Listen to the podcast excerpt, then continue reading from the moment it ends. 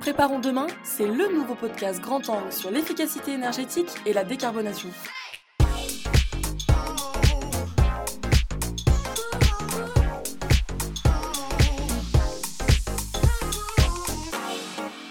Bonjour à tous et bienvenue dans ce nouvel épisode de Préparons demain dédié au covoiturage. Le covoiturage est un levier essentiel face aux enjeux de sobriété énergétique et de réduction des émissions de gaz à effet de serre. Ces bienfaits sur l'environnement, la qualité de l'air, le pouvoir d'achat ou encore le lien social ne sont plus approuvés. Le réel défi aujourd'hui, c'est d'accélérer son développement et en particulier sur les trajets courte distance. En 2019, l'entrée en vigueur de la loi d'orientation mobilité, dite LOM, a posé un cadre juridique avec pour objectif de promouvoir et de favoriser la pratique du covoiturage du quotidien. Plus récemment, le gouvernement a annoncé un plan national du covoiturage du quotidien.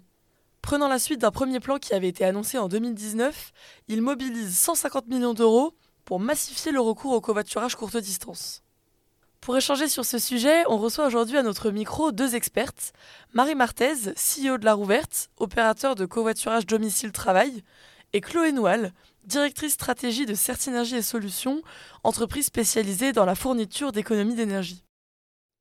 Bonjour Marie, bonjour Chloé, merci beaucoup d'avoir accepté de répondre à nos questions. Bonjour Dorine. Du coup, pour commencer et poser un peu de contexte, est-ce que euh, l'une de vous peut nous dresser l'état des lieux euh, aujourd'hui de la pratique du covoiturage en France et peut-être euh, nous donner quelques chiffres clés? Bah, Si tu veux, Marie, je vais, commencer avec quelques chiffres clés avant que tu donnes un point de vue d'opérateur qui a près de 15 ans d'expérience dans le covoiturage en France. Mais si on prend quelques chiffres clés du covoiturage, aujourd'hui, ce que l'État nous dit, c'est qu'il y a à peu près 8 euh, trajets sur 10 au quotidien qui sont faits par des personnes en voiture qui sont seules dans leur voiture. Donc ça veut dire qu'il y a assez peu de covoiturage. Alors que pourtant, la voiture reste le, le, mode de transport le plus répandu pour les trajets du quotidien et notamment pour les trajets domicile-travail. Et euh, l'État nous partage des chiffres comme quoi le covoiturage organisé par des plateformes représente moins de 1% des trajets quotidiens effectués en covoiturage. Donc, euh, on a probablement encore euh, des, marques de covoiturage plutôt, on va dire, spontanées avec des personnes qu'on connaît, avec lesquelles on, covoiture peut-être plus facilement. Alors c'est vrai qu'il y, a beaucoup de choses à dire déjà sur ce chiffre que tu donnes sur voilà, 8 personnes sur 10 qui sont auto-solides dans les trajets du quotidien. Finalement, c'est vrai que euh, c'est un chiffre qui n'a pas tant évolué euh, depuis que depuis qu'on exerce. Hein. Nous, on, est opérateur de covoiturage depuis 2007 et on avait déjà des chiffres euh, voilà, qui ressemblaient à ça. Donc, il y a une marge de progression, il y a un enjeu. Et c'est en lien, je pense, avec ce qu'on voit comme tendance ces dernières années c'est vrai qu'on voit des phases en fait hein, de développement euh, du covoiturage. Quand nous on a commencé, c'était vers 2006-2007. Euh, on est né en même temps que Blablacar hein, qui s'appelait euh, covoiturage.fr à l'époque. Le covoiturage se jouait uniquement, on va dire, entre personnes qui s'arrangeaient parce qu'elles se connaissaient ou dans la même entreprise, s'étaient repérées comme voisins, etc. Donc c'était des pratiques très informelles et qui était aussi euh, facilité entre guillemets par le fait, par l'organisation même du travail. Parce que à l'époque, en fait, on avait des horaires qui étaient moins flexibles. C'est-à-dire qu'en 15 ans, il y a eu une flexibilisation du travail euh, qui fait que, en général, les gens savent à peu près quand est-ce qu'ils vont partir, mais le soir, euh, c'est plus compliqué de partir à heure fixe. Donc à cette époque, on va dire qu'il y avait voilà, il y avait moins cette flexibilité du travail. Les outils digitaux euh, n'existaient pas encore. Hein. Internet euh, venait tout juste de naître. Hein. Il n'y avait pas de smartphone. Je le rappelle. J'ai connu cette époque. Euh, donc on était sur une pratique très informelle et qui n'était pas facilitée ni par l'État ni par des outils digitaux. Et en fait, à l'époque, euh, il y avait quelques associations qui facilitaient le covoiturage, mais c'était genre les stop, il fallait téléphoner une association euh, voilà, qui tenait des fichiers. On a vu une, euh, une évolution déjà qui est arrivée avec voilà l'explosion d'Internet, avec donc une multiplication des sites de covoiturage qui ont fait que les gens avaient plus de facilité à se mettre en relation. Et pour autant, euh, la part modale du covoiturage quotidien, elle, elle n'a pas nécessairement beaucoup évalué. Ce qui a explosé pendant cette période, c'est le covoiturage longue distance avec Blablacar, mais pas le covoiturage du quotidien. Donc, on peut se dire, bah, tiens, euh, qu'est-ce qui fait la différence? Bah, Finalement, c'est la proposition de valeur, c'est-à-dire que on peut plus facilement trouver un modèle économique pérenne avec les trajets de longue distance, parce qu'il est possible de poser une commission euh, voilà, d'un montant euh, qui suffit à couvrir les frais de l'opérateur en faisant du volume ce qui n'a pas été possible sur les trajets du quotidien qui sont de plus courte distance, sur lesquels c'est plus compliqué de mettre des commissions, sur lesquels, euh, voilà, si on met des commissions, bah, les gens vont s'entendre entre eux et puis après basculer sur WhatsApp, euh, ils vont plus avoir besoin d'un outil. Donc c'est drôle parce qu'on a tendance à, à, entendre des fois dans certains discours une comparaison euh, entre euh, justement la réussite de Blablacar sur un modèle euh, pur privé sur lequel il n'y a, pas eu besoin d'intervention publique avec des gens qui avaient tendance à penser que ça pourrait se reproduire comme ça sur le covoiturage du quotidien. C'est un petit peu ce que la, force publique regardait, on va dire, dans ces années où, où Blablacar s'est mis à réussir. Et puis je pense que maintenant, euh, depuis quelques années, on est dans, dans une période où, où voilà, les pouvoirs publics ont compris que ça n'arriverait pas. Et c'est là qu'on voit euh, se, se, développer toute une panoplie euh, d'intervention publique pour massifier le covoiturage. Voilà ce que je peux en dire. Alors, ça commence quand même, hein, euh, quand on dit 2-3 ans, c'est quand même au tout début, on sort d'une pandémie. Donc c'est vrai que la question de euh, est-ce que cette intervention publique va vraiment euh, réussir à faire baisser euh, la part modale de l'autosolisme sur les travaux du quotidien, elle est encore ouverte, hein, de mon point de vue, euh, c'est à voir.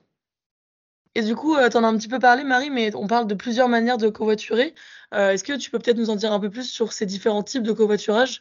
Tu as parlé de covoiturage du quotidien. Qu'est-ce que ça signifie concrètement? Ouais, bien sûr. Alors, on les distingue, les covoiturages, en fonction surtout de l'objet du déplacement. Parce que quand l'objet du déplacement n'est pas le même, eh bien derrière les attentes des personnes et les contraintes qu'elles sont prêtes à subir, entre guillemets, ne sont pas les mêmes. Euh, si vous, englobez toute la pratique du, de, la, de, la, voiture partagée sous le mot covoiturage, c'est un peu un mot valise dans lequel euh, c'est comme si vous parliez du train en général en disant que le TGV c'est la même chose que les TER. Non, c'est pas la même chose du tout que les TER. Le TGV, en majorité, les gens l'utilisent pour le loisir. Donc, s'il manque leur TGV, bon, ça peut être ennuyeux, mais c'est pas de la même portée que de perdre son travail parce qu'on n'y est pas arrivé. Euh, c'est aussi pas les mêmes modèles économiques. Le TGV, c'est un peu comme le covoiturage. Euh, le, TGV n'est pas subventionné. Enfin, maintenant, il y a un modèle économique euh, euh qui n'a pas besoin de l'intervention de la force publique. En revanche, si on oublie les infrastructures, hein, si on parle juste de, voilà, de, de la branche SNCF voyageurs, mais en revanche, euh, sur le TER, il n'en est rien. Il y a un, besoin d'un énorme financement euh, public, parce que de toute façon, il est établi que jamais euh, le remplissage et le, les revenus issus de la vente de tickets pourront financer complètement les coûts du TER. Ben, dans le covoiturage, c'est un peu pareil. C'est pas les mêmes populations, c'est pas les mêmes attentes, c'est pas les mêmes modèles économiques. Les gens se posaient souvent la question de mais alors pourquoi les gens n'utilisent pas Blablacar pour aller au travail? Mais c'est une série de contraintes. C'est OK pour un week-end de temps en temps, mais c'est pas OK tous les matins et tous les soirs. Parce que je rappelle que du coup, il faut publier une annonce, il faut négocier les lieux de rendez-vous, euh, il faut payer en ligne, euh, il faut réserver pour le soir. Euh, vous imaginez si vous faites ça matin et soir Donc évidemment non, parce que dans, le, dans, le, dans les trajets du quotidien, enfin moi je, nous on connaît surtout le domicile travail ou le domicile études, mais on se voit mal, euh, voilà, faire cet effort-là, et le matin, et le soir, et être interrompu dans la journée par des notifications parce que euh, bah, il faut répondre euh, à la personne. Donc non, les gens n'ont pas utilisé euh, Blablacar euh, pour les trajets du quotidien. Finalement, le processus pour covoiturer a posé des contraintes qui n'étaient pas prêts à engager au quotidien. Voilà, donc c'est surtout une question d'attente. Ouais. Marie, je me permets juste euh, de te couper, mais je pense que euh, ce qui peut être intéressant pour les, les auditeurs, c'est euh, là, on parle de covoiturage du quotidien. On, on, a toutes les deux un biais. on parle de covoiturage domicile-travail. Mmh. Est-ce que le covoiturage du quotidien, c'est uniquement le covoiturage domicile-travail ou est-ce que c'est plus large que ça? Parce que euh, mmh. je pense que toi et moi, on a la réponse, mais les personnes qui nous écoutent, pas forcément. Et c'est vrai que le quotidien des Français, c'est pas que le travail. Oui, euh, absolument. Alors, c'est vrai que dans le covoiturage du quotidien, ensuite, euh, bah, il y a, c'est pareil, il y a beaucoup de pratiques, ça renvoie à beaucoup de pratiques. Euh, si on prend, quand, voilà, en tout cas, la part, euh, l'objet des déplacements qui prend beaucoup de place, euh, c'est euh, domicile travail, domicile études. Mais évidemment, après, on va retrouver euh, d'autres besoins, comme celui d'aller faire ses courses, comme celui bah, d'aller chez le médecin. on en parle beaucoup sous la forme du covoiturage solidaire, notamment dans, dans les milieux peu denses, parce que là où il n'y a pas de transport en commun, des populations qui n'ont pas de voiture ben, n'ont pas accès à certains services et parfois même pas accès à l'emploi. Donc euh, c'est vrai qu'il alors là après il y a une panoplie de problématiques différentes et qu'on peut aussi pas adresser avec les mêmes projets ou les mêmes outils. C'est pas la même chose de, de, cibler les personnes qui vont au travail. On sait qu'elles partent le matin, on sait qu'elles rentrent le soir. Bon, en majorité, hein, bien sûr, il y a des gens qui sont en horaire décalé de, par exemple, une personne âgée qui a besoin d'aller chez le médecin, euh, mais qui va pas passer la journée euh, chez le médecin, donc qui a besoin d'être emmené et euh, de revenir. Et ça, on peut pas l'adresser avec les mêmes, on va dire, fonctionnalités, les mêmes arguments, le même fonctionnement que le covoiturage domicile-travail. Après, on peut le prendre sous l'angle de la définition légale du covoiturage, qui est assez simple, hein, si je la résume. La définition légale, c'est un conducteur qui a choisi d'aller quelque part, par opposition à ses passagers qui commanderaient d'aller quelque part. Et là, on est dans le champ du taxi, du transport de personnes. Donc, un des points structurants de la définition, c'est que le conducteur avait prévu de faire le trajet pour son propre compte et prend quelqu'un dans sa voiture. Et un autre point structurant, c'est qu'il y a un partage des frais. Voilà, qui ne dépasse pas une certaine somme parce que sinon, euh, on rentre dans euh, du revenu euh, et donc dans le champ des transports de personnes, on peut le faire, mais c'est un métier réglementé. Donc voilà, sinon ça s'appelle être taxi au noir. Donc il y a cette définition qui finalement bah, rend le, champ des possibles très large. et puis à l'intérieur de ça, il y a des besoins sur ces courts trajets ne sont pas les mêmes et il faut être très attentif justement à ça quand on met en place un projet, parce que euh, ça ne suffit pas de dire effectivement on met en place un projet pour le covoiturage du quotidien. Euh, ça vaut le coup de vraiment s'intéresser à qui on s'adresse, sinon il y a toutes les chances que le service qu'on propose euh, ne, soit pas satisfaisant et en fait n'aide pas les gens à se déplacer. Ok, donc grossièrement, pour les personnes qui nous écoutent, on pourrait dire qu'il y a le covoiturage longue distance, le covoiturage courte distance, et il y a des covoiturages du quotidien en fonction euh, des, quotidiens dont on parle, ou en tout cas des trajets du quotidien et des personnes qu'on va viser Est-ce que ça, ce serait euh, ouais, euh, une manière de mmh. nuancer un peu le propos? Mmh, C'est ça, ouais. Et du coup, tout à l'heure, Marie, tu parlais de la solution proposée par Blablacar en disant que c'était pas forcément une solution qui était adaptée à des, des trajets du quotidien. Mais du coup, quelles sont-elles aujourd'hui ces solutions qui peuvent être, qui peuvent être adaptées notamment à des trajets domicile-travail? Ben, ce qu'ont mis en place les opérateurs, ils ont tous euh, fait des choses euh, en lien avec un rééquilibrage de la proposition de valeur. La proposition de valeur, ça veut dire que c'est la balance des bénéfices et des coûts euh, qui détermine nos choix quand on, fait le choix d'acheter quelque chose ou d'utiliser quelque chose, hein, eh ben on fait le bénéfice automatiquement dans notre tête. On fait, le, on fait cette balance. Est-ce que j'ai plus à y gagner qu'à y perdre? Mais ça peut se jouer euh, jusqu'à euh, quand vous achetez un gâteau. Le bénéfice, c'est que le gâteau, c'est bon. Ce que vous avez à perdre, c'est éventuellement votre ligne. Donc, vous voyez un petit peu euh, qu'il n'y a pas que cette notion d'argent dedans. Donc, le constat que je pense ont fait tous les opérateurs, c'est que au quotidien, les gens avaient besoin d'une fluidité de l'organisation du covoiturage. Donc c'est là où on voit euh, plutôt, au lieu de mettre une annonce tous les jours, des gens qui font des plannings. Par exemple, c'est une manière de ne pas avoir à aller à l'app tous les jours pour euh, mettre son annonce. Euh, et puis, il y a aussi des choses de l'ordre pour lever certains freins qui sont de l'ordre de l'incitatif ou de la garantie. Euh, il y a un des freins qui a été établi. Alors, il faudrait voir s'il est vrai maintenant avec le prix de l'essence, mais en tout cas, il était vrai euh, voilà, il y a, a 3-4 ans, qui était que ce qu'attendaient les conducteurs euh, du covoiturage comme revenu était supérieur à ce que voulaient bien payer les passagers. Donc on imagine bien que là, il y a une équation qui fonctionne pas parce que du coup, pour les conducteurs, ils vont se dire, ben non, mais moi, je vais pas covoiturer vu ce que ça rapporte pour la contrainte que ça met pas intéressant.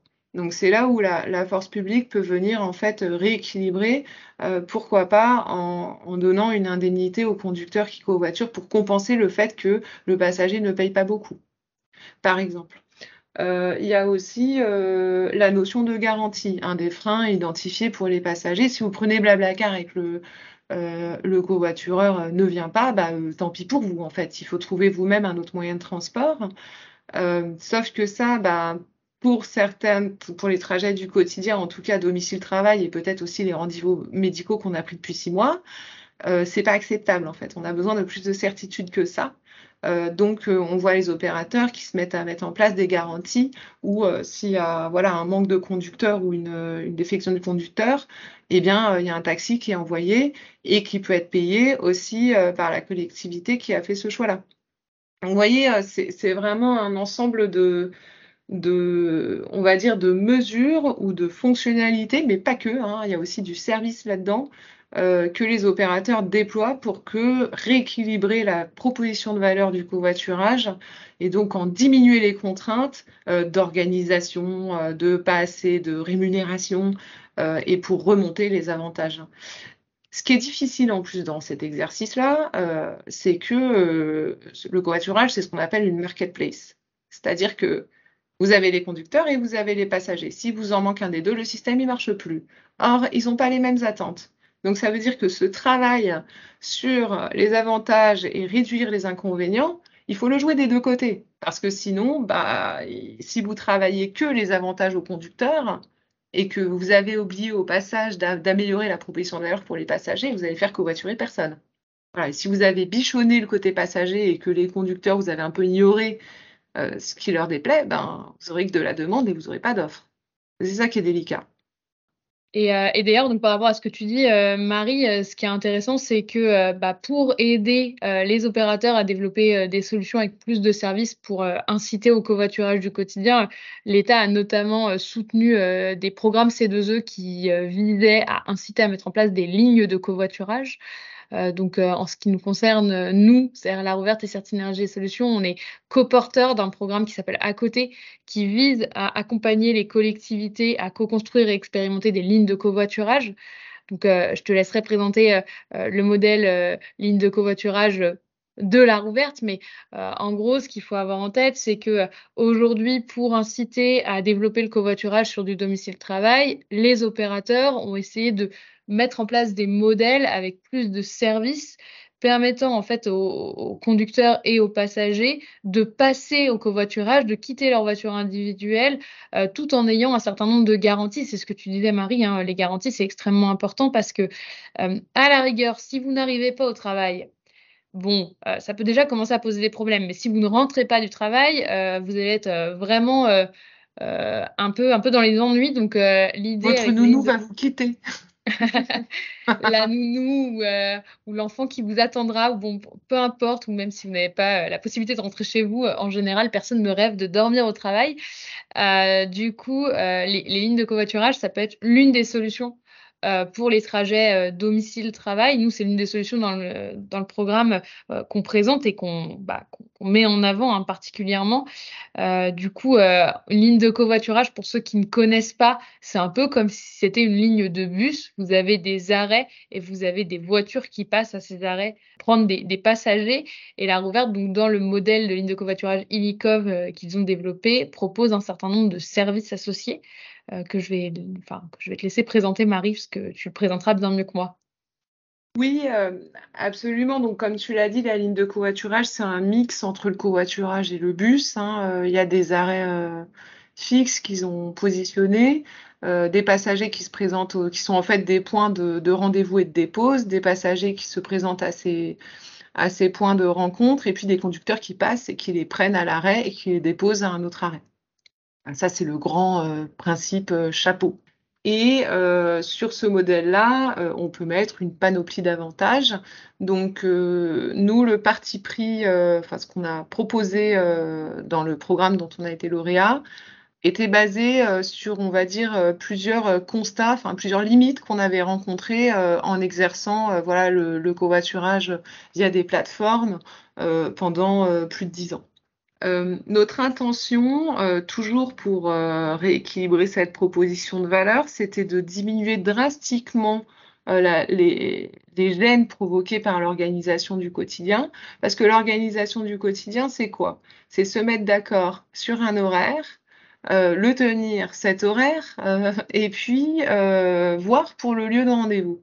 On s'est dit ça, matin et soir, c'est quand même une grosse contrainte. Et euh, l'idée, c'était euh, de le diminuer bah, déjà en proposant des arrêts fixes, comme ça déjà le lieu n'est pas à négocier et puis euh, d'être sur un, usage très flexible, c'est-à-dire euh, soit de ne pas du tout avoir à réserver, d'être en spontané, soit de pouvoir euh, réserver mais vraiment à la dernière minute et de pouvoir bouger sa réservation mais vraiment en un tap dans l'application. Qu'on soit d'ailleurs conducteur ou passager, de pouvoir modifier très facilement l'horaire auquel on avait prévu de covoiturer. Donc ça, c'est un premier point pour réduire vraiment toute la charge mentale autour de l'organisation du covoiturage. On a voulu aussi euh, agir sur, euh, bah, évidemment, la crainte euh, des passagers de ne pas partir ou de ne pas rentrer, en proposant une, une garantie, c'est-à-dire qu'effectivement, s'il y a un manque de conducteur et un conducteur qui se désiste, on envoie un taxi. Voilà, et l'utilisateur n'a rien à payer. Et mieux que ça, il n'a rien à faire. C'est-à-dire que nous, on pilote le service avec des gens euh, qui, qui, regardent ce qui se passe sur les lignes et qui proactivement appellent un taxi quand ils voient qu'il y a un passager qui ne va pas avoir de conducteur. Et vraiment, la notion de facilité, on, veut que le, le, covoitureur n'ait à penser à rien. C'est un peu le but. Donc ça, c'était une, autre, euh, une autre mesure. Et puis également pour euh, le côté conducteur qui qui peut manquer en tout cas d'un certain, euh, d'un certain gain financier pour rester dans la pratique. Parce que dans le covoiturage, en plus dans le covoiturage du quotidien, ce qui est vraiment pas pratique, c'est que euh, à la fois les passagers sont voilà, ne veulent pas payer beaucoup parce que tout simplement ils comparent avec les tarifs du bus qui sont ultra subventionnés. Ils se disent moi je veux payer la même chose. Sauf que le bus, euh, y a, voilà, 70 à 90% de, de, la somme qui est payée euh, par la collectivité mais c'est le référentiel des passagers et donc c'est ce qu'ils veulent payer. Et l'autre difficulté, c'est qu'en plus, ils le payent que s'ils prennent la voiture. Donc si vous êtes conducteur et que vous utilisez un système de covoiturage, mais que vous n'avez jamais de passagers, en fait, vous ne subissez que les contraintes et à la fin du mois, vous pouvez finir avec 10 euros. quoi. Euh, nous, ce qu'on a établi euh, en faisant des enquêtes, voilà, c'est que, le, en tout cas sur un trajet de 23 km, donc à peu près euh, 46 km aller-retour dans la journée, les gens attendaient une cagnotte mensuelle. Les conducteurs étaient satisfaits s'ils touchaient voilà, minimum 40 euros, voire 60 euros par mois. Là, ça leur va. Donc, qu'est-ce qui se passe euh, si on ne leur trouve pas assez de passagers et si ces passagers ne sont pas prêts à payer euh, En gros, là, euh, il fallait qu'ils aient leur voiture remplie tout le temps hein, pour toucher ça. Alors bien sûr, c'est le Graal, mais bon, il faut pas rêver non plus. On n'arrive pas toujours à avoir des passagers dans sa voiture. Donc, ce qu'on a mis en place, c'est ce qu'on appelle des incitatifs sièges vides. Euh, qui récompensent en fait euh, les conducteurs même s'ils n'ont pas de passagers. Alors bien sûr, hein, il suffit pas de dire oui, moi j'ai voulu covoiturer. Hein. C'est associé avec aussi des preuves que le conducteur a bien fait le trajet dans des plages horaires précises mais on a mis ça en place qui leur permet en fait de rester dans la proposition, euh, enfin en tout cas de, proposer leur place vide, même si ils n'ont pas de passagers ou que ça paye pas beaucoup, bah, ils ont au moins euh, ce revenu-là qui les récompense quelque part de jouer le jeu, de proposer leur voiture. Voilà. Donc c'est les trois euh, services majeurs qu'on a mis euh, autour de, de ce, de ce service, hein, qui est proposé via le programme C2E. Et puis, bien sûr, l'idée de ligne qui est là aussi, pas seulement pour éviter euh, les, on va dire, la charge mentale, mais qui est là aussi pour, pour, pour euh, densifier, on va dire, un flux de, conducteurs et puis euh, bah, de passagers aussi euh, pour euh, en fait favoriser ce qu'on appelle l'atteinte d'une masse critique, c'est-à-dire d'avoir suffisamment de conducteurs pour que ce soit attractif pour les passagers et puis d'avoir suffisamment de passagers pour que les conducteurs soient contents, ce qui entraîne généralement une hausse des conducteurs et des passagers. Donc c'est une boucle vertueuse. Encore faut-il réussir à l'amorcer. Donc ce concept de ligne, il était là aussi pour euh, plus facilement, avoir un nombre d'utilisateurs qui permettent de lancer le service de manière vertueuse. Je me permets juste de, rebondir sur euh, l'un des points que tu as donné, Marie. Euh, tu parlais de, du, coût, entre guillemets, par mm. rapport au bus. ce qui est intéressant hein, et ce qu'on a vu dans le cadre du programme à côté, c'est qu'il il y a une comparaison, ou en tout cas, il y a un sujet avec les transports en commun Euh, et ce qui peut intéresser, euh, alors là pour le coup, moi je vais me mettre côté passager, mais ce qui intéresse les passagers dans une solution de covoiturage, donc potentiellement des passagers qui avant étaient conducteurs hein, euh, en, en mmh. ce qui va les intéresser sur la ligne de covoiturage, c'est la fréquence, c'est-à-dire que c'est la capacité à avoir une offre plus intéressante parfois que le bus. Et ça, c'est un, un, point qui est important, c'est-à-dire que euh, euh, il y a évidemment cette partie financière qui est, qui est non négligeable et qui est importante, mais euh, euh quand on voit que dans, dans certaines zones, le bus, bah, il y en a un toutes les heures ou, ou voire plus, en fait, le covoiturage, si ça permet d'avoir des départs plus fréquents, ça peut être mmh aussi une, une, vraie source d'attractivité pour les passagers et un, un, vrai moyen de développer la pratique euh, même si les éléments financiers voilà, ne sont pas toujours euh, aussi intéressants qu'on le souhaiterait. Oui, alors là, tu évoques le sujet un peu de, on va dire, des problèmes que peuvent résoudre euh, en particulier le covoiturage dans un, dans un écosystème de transport public. ça appelle beaucoup de choses en fait parce que déjà, les territoires peuvent mettre en place des lignes de covoiturage pour trois raisons soit il y a une absence totale de transport en commun euh, sur l'axe sur lequel on déploie la solution. Bon, bah là, euh, automatiquement pertinent, il n'y a rien et maintenant on met quelque chose.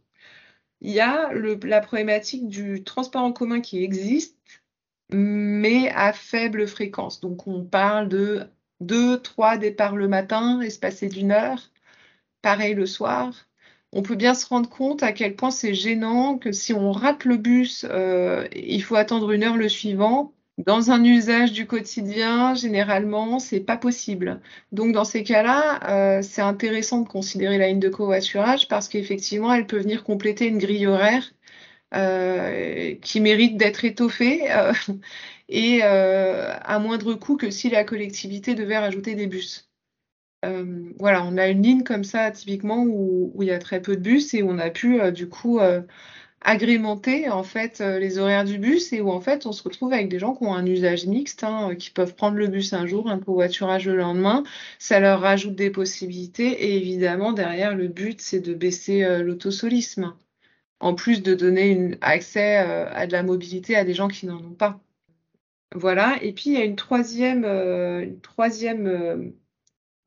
raison pour laquelle ça peut intéresser les territoires, c'est ce qu'on appelle lisser les effets de crête vous avez un transport en commun, il est, il est bien, euh, il a une fréquence intéressante hein, euh, du point de vue de, des, enfin, du public hein, qui le fréquente.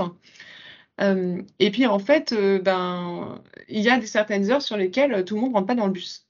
Donc là, ben, c'est pareil, renforcer avec une ligne de covoiturage pour, pour décharger entre guillemets le bus peut être plus intéressant financièrement euh, pour la collectivité que de rajouter un bus uniquement aux heures de pointe, parce qu'en plus, c'est pas facile au niveau des opérations à organiser. Euh, c'est pas facile de rajouter des véhicules, en fait. Euh, voilà. Euh, donc, déjà, ça. Ça m'appelle un peu ces trois choses-là sur la complémentarité avec les transports en commun. Et puis après, ben, euh, c'est vrai qu'il y a un sujet sur, euh, très fort hein, sur euh, le fait de ne pas concurrencer les transports existants. Ça, on peut complètement comprendre les territoires. Imaginez que vous ayez payé pour développer du bus et puis vous repayez sur le même axe pour développer du covoiturage. en fait, vous faites automatiquement concurrence à vous-même, quoi. Ça n'a aucun intérêt. Donc, du coup, les, les, collectivités sont hyper attentives à dire, mais comment on va faire pour ne pas subventionner sur des, covoiturages sur des axes où on a déjà euh, subventionné le bus. Et à un moment, il faut arrêter.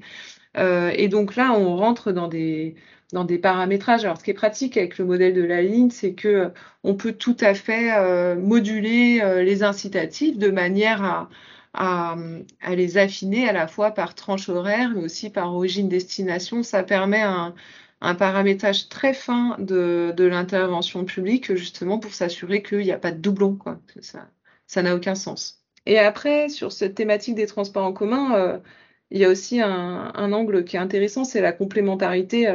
C'est un peu un mot valise hein, qu'on utilise beaucoup, mais il y a une vraie complémentarité entre le covoiturage et les transports en commun, notamment quand on est en rabattement vers une entrée d'agglo. Euh, je me rappelle d'une ligne qu'on avait, euh, voilà, qui, est encore active aujourd'hui et qu'on avait mis en place vers euh, la métropole de Grenoble, depuis le, fort beau euh, plateau du Vercors.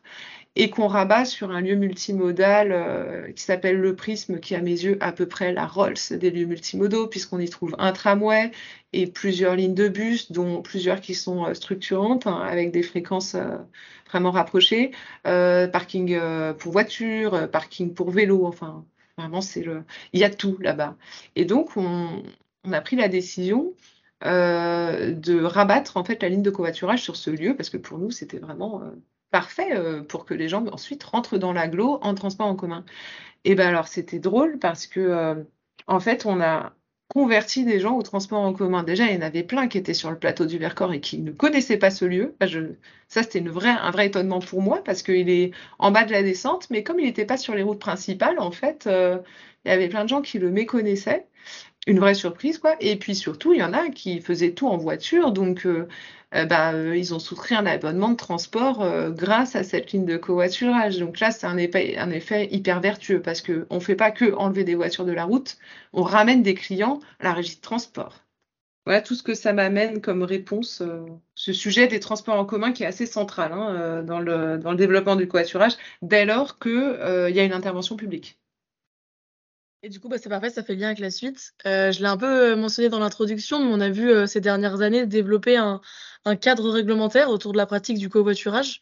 D'abord avec la LOM, qui a notamment permis, comme tu le disais tout à l'heure, de mettre en place des incitations financières. Est-ce que une de vous deux peut nous en dire un peu plus? Oui, alors c'est amusant que tu parles de la LOM parce qu'en fait ça avait commencé avant et c'est intéressant de voir comment aussi l'État est rentré dans le sujet parce que euh, dans ma mémoire, le premier événement euh, qui a été assez structurant, ça a été justement cette définition légale du covoiturage. Et elle est arrivée, me semble-t-il, en raison du, conflit qui a opposé Uber au taxi au moment où Uber voulait faire Uber Pool en s'appuyant sur le fait que ben, c'est du covoiturage, mais en fait euh, non, ça n'en était pas, puisque justement c'est le passager qui commandait sa destination au conducteur. Donc il me semble que c'est là que cette définition a été euh, posée. Euh, et ça, c'était euh, bien avant la LOM déjà, je ne me rappelle plus, mais c'était il y a au moins cinq ans, chose comme ça. Et donc après, c'est vrai que la LOM a été assez structurante, alors pas que pour le covoiturage, hein, c'était quand même une énorme loi sur la mobilité dont le, on va dire la mesure phare était une reventilation des compétences. Donc pour le covoiturage en soi, euh, c'est vrai que la LOM, euh, je crois que le, ce qui était encouragé, c'était les voies réservées. Enfin, elle n'était pas spécifique covoiturage. Pour moi, c'est pas euh, la mesure qui nous a marqué nous en tant qu'opérateurs, si ce n'est que ça rebattait l'écart des compétences et que ça a quand même eu l'effet. Il faut quand même pas oublier que quand il y a une loi comme ça qui rebat l'écart des compétences, il y a quand même un moment d'inertie où les projets ne se font pas. Bah, c'est normal, les services sont en train de se réorganiser et il y a des territoires qui sont en train de prendre une nouvelle compétence mobilité. Donc, c'est pas du jour au lendemain qu'ils savent faire. Ça, c'est quand même à noter parce que euh, voilà, faudrait pas qu'il y en ait une tous les ans parce que sinon il n'y aura plus rien qui se fait quoi. voilà.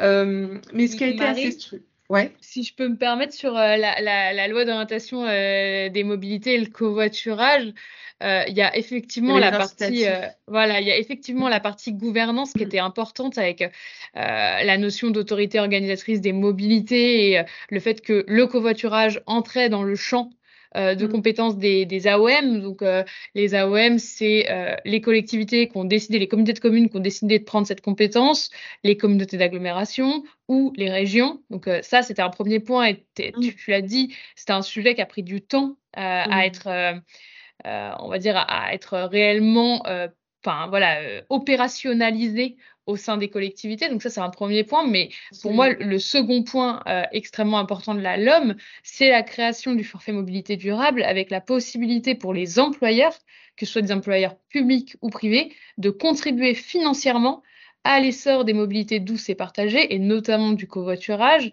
Et, ça, c'est vraiment quelque chose qui est né avec la LOM. On n'a pas forcément de, retour d'expérience sur le nombre d'employeurs qui l'ont mis effectivement en œuvre, mais en tout cas, c'est vraiment quelque chose qui a changé euh, qui est venu apporter du financement aussi de l'employeur vers les personnes qui décident on va dire, de se déplacer de manière plus durable. Et puis, il y a le dernier point hein, sur les voies réservées au covoiturage, mais qui est plutôt un sujet euh, aux abords des, grandes collectivités, les, les, communautés d'agglomération, etc.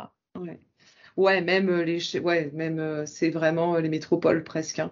alors oui, il y avait le FMD, puis il y avait aussi, je crois, la, quelque chose sur les incitatifs, c'est-à-dire que la force publique peut faire de l'incitatif financier sur les covoiturages. Alors sur le FMD, c'est vrai que je ne l'ai pas cité, c'est vrai qu'il n'est pas spécifique au covoiturage non plus, mais le covoiturage est dedans. Il y a le vélo, enfin tout transport, enfin trottinette électrique, etc. Euh, c'est vrai que je l'ai un peu oublié parce que euh, il n'est pas obligatoire. Et en fait, euh, faudrait qu'on voit où on en est aujourd'hui, mais la première année, c'était pas un franc euh, succès en termes d'adoption des entreprises. et on peut le comprendre d'un certain point de vue. Euh, puisque euh, bah, les entreprises, elles ont tout un tas d'environnements légaux à gérer et qu'en fait, quand on est une entreprise, on regarde d'abord ce qui est obligatoire, on s'occupe de le faire, c'est déjà du boulot, et ensuite, dans ce qui est facultatif, éventuellement, on va le mettre en place, mais c'est moins prioritaire. Donc ça, c'était un choix, euh, voilà, du gouvernement de ne pas le rendre obligatoire. Euh, est-ce que parce qu'il y, a la contribution au transport en commun hein, de 50% euh, de l'abonnement qui, elle, est obligatoire. Bon, le choix du FND, c'était non obligatoire. Voilà, c'est un choix euh, politique. Hein, il y a eu des négociations autour de ça, mais qui font que je pense que le début a été un peu poussif. Et nous, opérateurs, on, s'est dit, attendons de voir en fait l'adoption. On l'a pas vraiment vécu comme un, un, levier important et immédiat de développement de la pratique. Euh, bien que ce soit une excellente chose. Hein. Je ne suis pas du tout en train de critiquer le dispositif. Je dis pourquoi dans le covoiturage, ça n'a pas forcément euh, été euh, déterminant. voilà. Mais je pense qu'avec le temps, c'est de plus en plus adopté. Hein. Moi, je vois dans notre entreprise, on a mis deux ans à le mettre en place parce qu'effectivement, on était en train de traiter autre chose et puis qu'à un moment, on a le temps.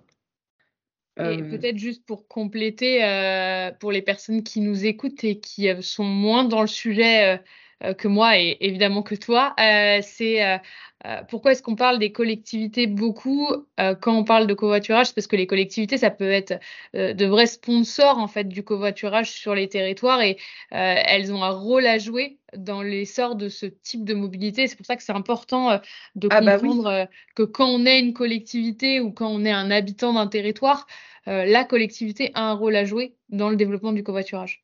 Ben, en fait, euh, ouais, et, je pense que pourtant tout le monde le sait sans le savoir. C'est-à-dire que c'est dommage finalement que euh, ne soit pas connu du grand public typiquement le financement des transports en commun. Si les gens peuvent prendre le bus ou le tram, etc., c'est parce que, je le disais tout à l'heure, la collectivité euh, paye 90, quand, 70 à 90% de la, de la douloureuse. Mais dans le covoiturage, on a évoqué tout à l'heure les les problématiques qui se posaient en termes de modèle économique euh, et qui montrent que euh, bah, sans intervention publique, les opérateurs en fait ne peuvent pas trouver d'équilibre économique. Si je le traduis en mots simples, on ne peut pas payer nos salaires juste avec ce que paieraient les passagers dans le covoiturage. Donc c'est là où et c'est exactement le même mécanisme que, pour le bus, par exemple. Donc c'est pour ça qu'on parle beaucoup de la force publique, c'est parce que euh, finalement, si euh, le prix payé par les passagers ne suffit pas à payer les salaires des, des, gens qui travaillent chez les opérateurs, bah, qui va intervenir si on veut qu'il y ait du service autour de ça, qu'on veut qu'il y ait de l'informatique, des outils autour de ça, c'est la force publique comme pour les transports en commun. C'est pour ça qu'on en parle beaucoup. Du coup, peut-être pour rester un peu sur le même thème, euh, beaucoup plus récemment, c'était en décembre, euh, on a vu euh, l'annonce du gouvernement d'un plan national pour le covoiturage du quotidien. quels, étaient, enfin, quels sont les objectifs de ce nouveau plan? Alors, c'est un plan qui est intervenu dans un contexte, je dirais, de mon point de vue, il y a deux éléments majeurs à prendre en compte.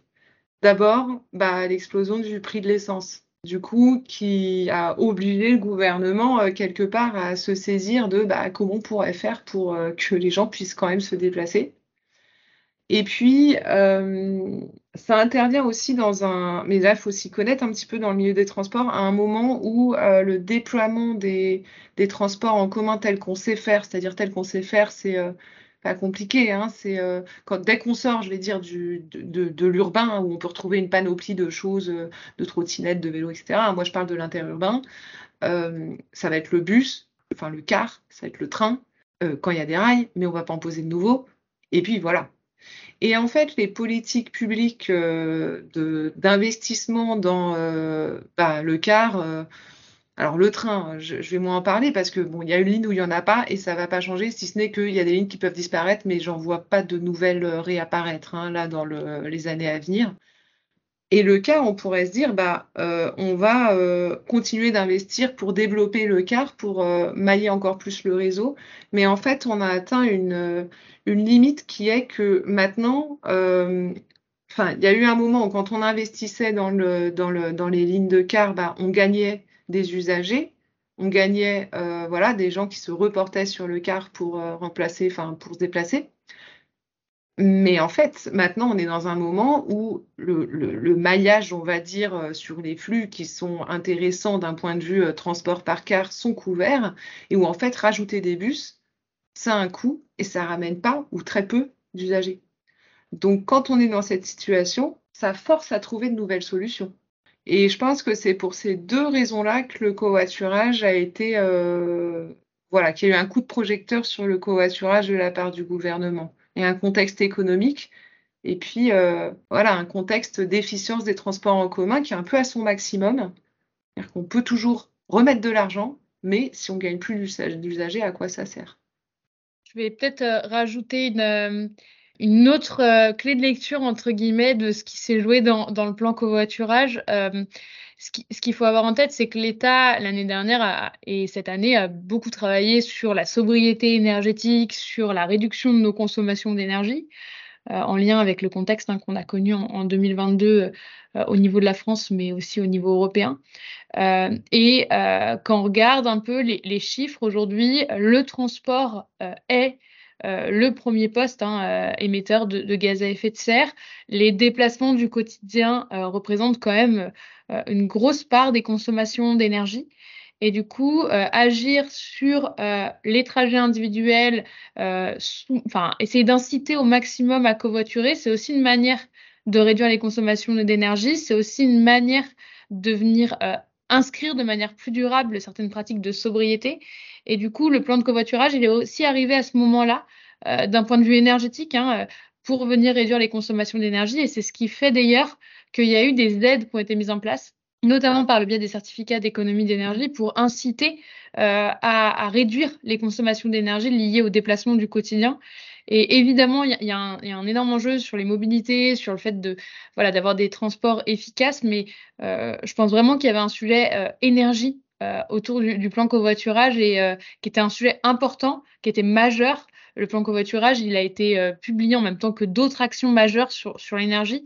Euh, et, c'est vrai que bah voilà, penser euh, au fait que prendre la voiture euh, à plusieurs, c'est laisser des voitures entre guillemets au parking, voire se séparer de certaines voitures, avoir moins de véhicules. c'est un aspect majeur pour réduire nos émissions de gaz à effet de serre, nos consommations d'énergie dans la durée. Et c'est probablement l'un des grands éléments qui a poussé à développer toutes ces aides, tous ces incitatifs pour le covoiturage. Et du coup, euh, euh, on parle donc de ce coup de projecteur du plan de covoiturage euh, sur la pratique, mais concrètement, il y a quand même des mesures qui ont été annoncées.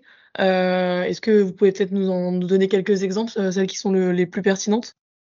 Alors pertinentes, je ne sais pas, mais enfin pertinente pour moi, il y a une question de résultat et comme on en est au début, je vais me garder d'un quelconque jugement. Franchement, ça se mesure.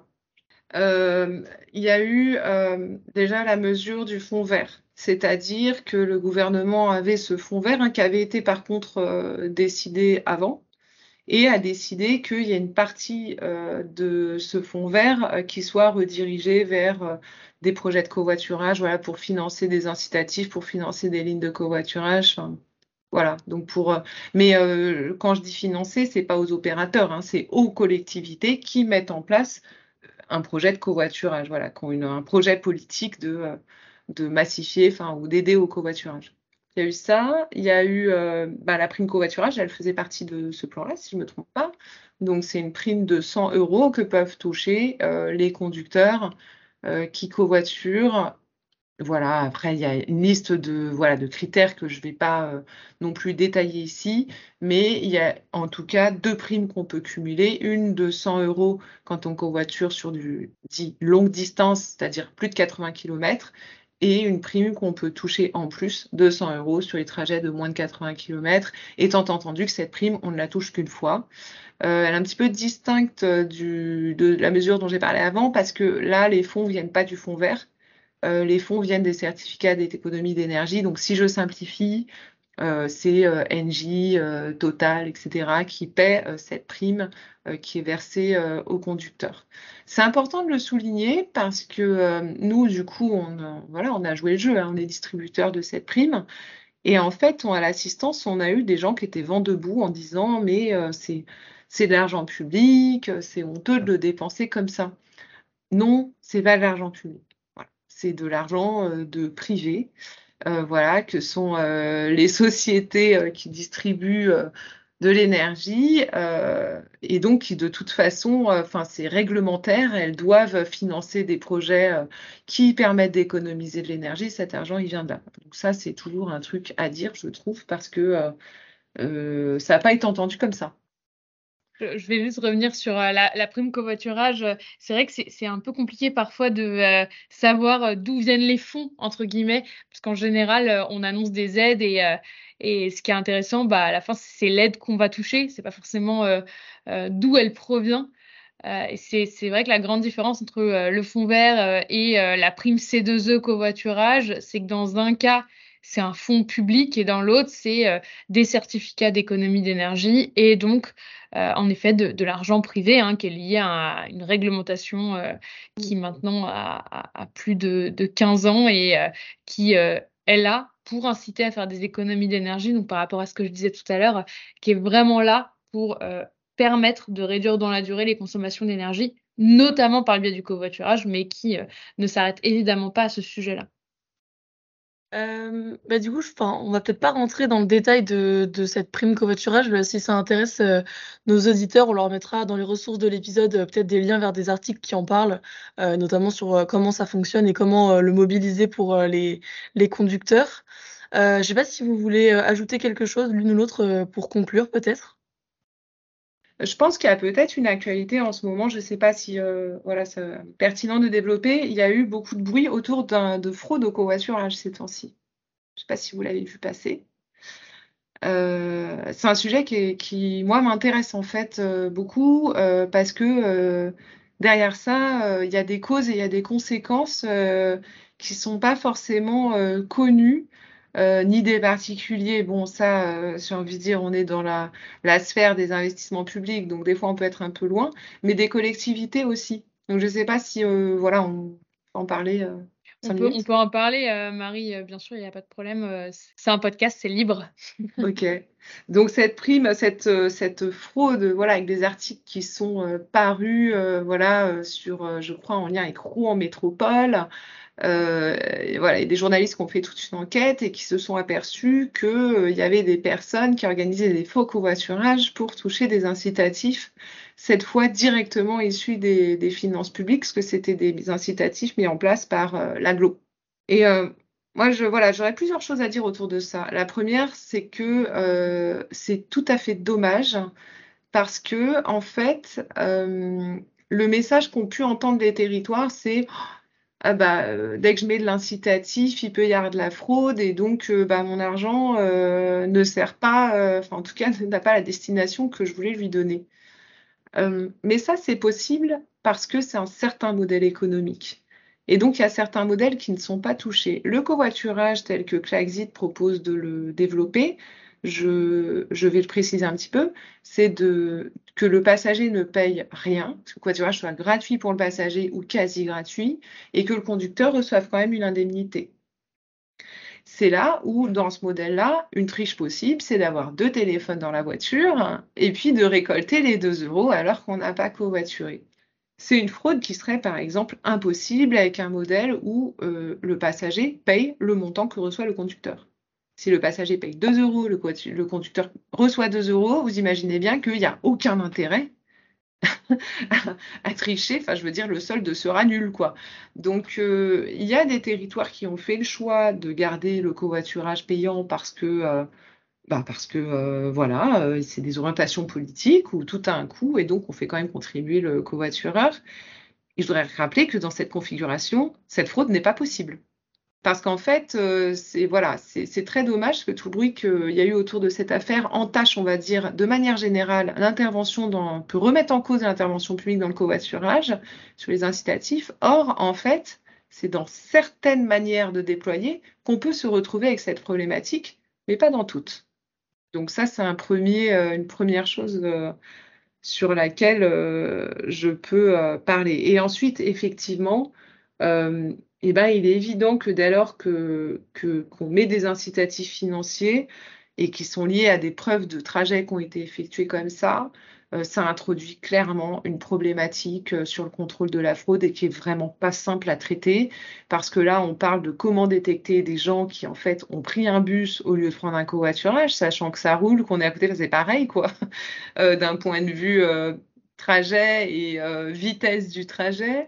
Il y a des gens qui vont pouvoir le faire en vélo. si on a un vélo électrique, ça marche aussi. De téléphone. Enfin, vraiment, c'est c'est compliqué.